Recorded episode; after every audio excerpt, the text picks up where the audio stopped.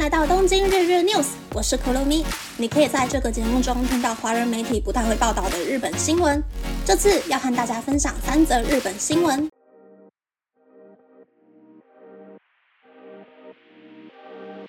第一则新闻是 Chat GPT 的 CEO 山姆阿特曼访日，在四月十日与首相官邸和岸田文雄见面。两人对于 Chat GPT 的隐私权与著作权方面的风险交换了意见。山姆阿特曼甚至表示，有考虑在日本设置新的办公室。在与岸田文雄会面后，山姆阿特曼接受记者团的采访，他说，他和岸田文雄说明了 AI 技术的优点以及降低缺点的方法，并且交换了如何制定 AI 的国际使用规则的意见。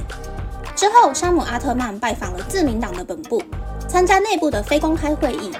根据日本前数位相平井卓也的转述，山姆阿特曼表示，想在日本设立可以和日本专家进行技术交流的研究中心，并且改善 AI 在日语和日本文化方面的精准度。希望日本政府可以一起教育 AI，改善 AI 过于只专精于英语文化的隔阂感。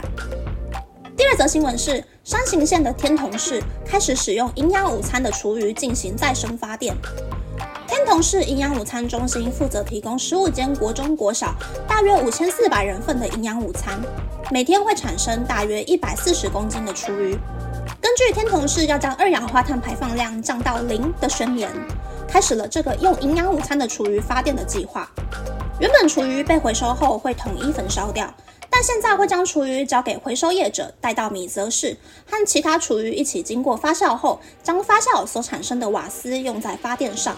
发电厂大约一天可以制造五百个家庭的电量，厨余增加就能帮助发电量增加。天童市营养午餐中心的废弃物回收费用也将减少三成，剩余的预算可以用在其他的项目上。第三则新闻是在物价不断上升的现在，在各地的商店街或住宅区可以找到许多用中文、日文标示价钱、由华人经营的蔬果店。这些蔬果店如雨后春笋般越开越多间的原因就是价格非常便宜，而且商品的种类多，蔬果也新鲜。例如，在日本人经营的蔬果店，五颗大番茄售价是日币五百三十元，但在华人经营的店铺，价格只要日币三百八十元。而且，华人经营的店铺规模越做越大后，会开始贩卖进口食品、海鲜，经营不动产业务，代买机票。将经营的触角扩大，抓住日本消费者和在日华人消费者的心。而华人经营的蔬果店会采取大量进货的方式，或是到批发市场购买次级品或瑕疵品的方式，压低商品售价。以上是这次和大家分享的三则新闻。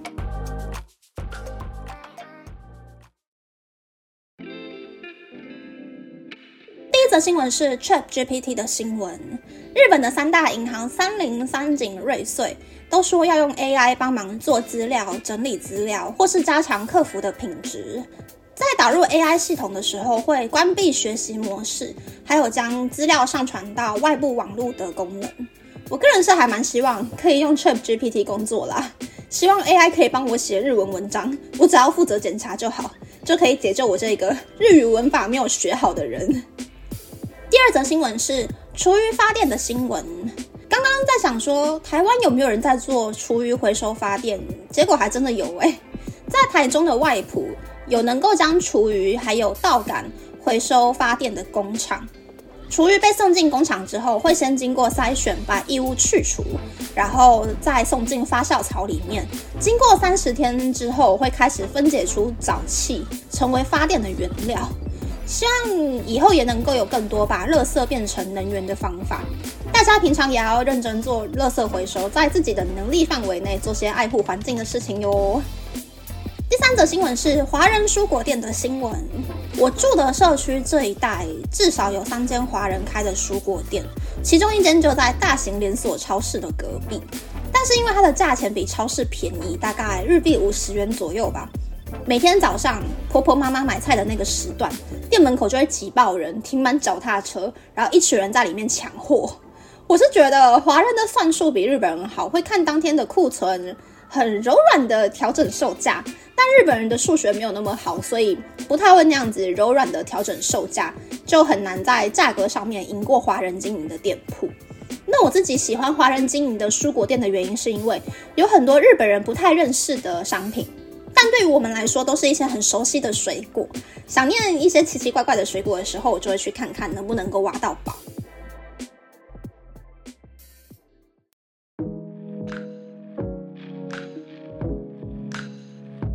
接下来想要和大家分享关于玄学方面的话题。大概从一月底开始吧，我莫名其妙的发生了一些很衰的事，而且还途中晕眩了两个礼拜嘛。我那远在台湾的家人们也是莫名其妙的发生一些被热水烫到啊，车子转弯的时候被撞，左后门不能开之类的，像是犯太岁一样衰到爆炸的事情。但其实我们家每一年都有好好的去安太岁哦，而出事的人包含我，都是今年生肖运啊、星座运啊，据说都很好的人。殊不知清明节过后才发现，原来事情的源头是因为我爷爷的墓碑倒掉了。因为我爸爸的老家在开车很久很久才会到的乡下，今年的清明节就没有回去扫墓的样子。然后其他的亲戚看到墓碑倒了，居然说：“啊，因为已经安排好大家难得聚在一起要打麻将，然后就无视了爷爷的墓碑，然后就是衰了很久很久的我们家花钱请人把墓碑给弄回去了。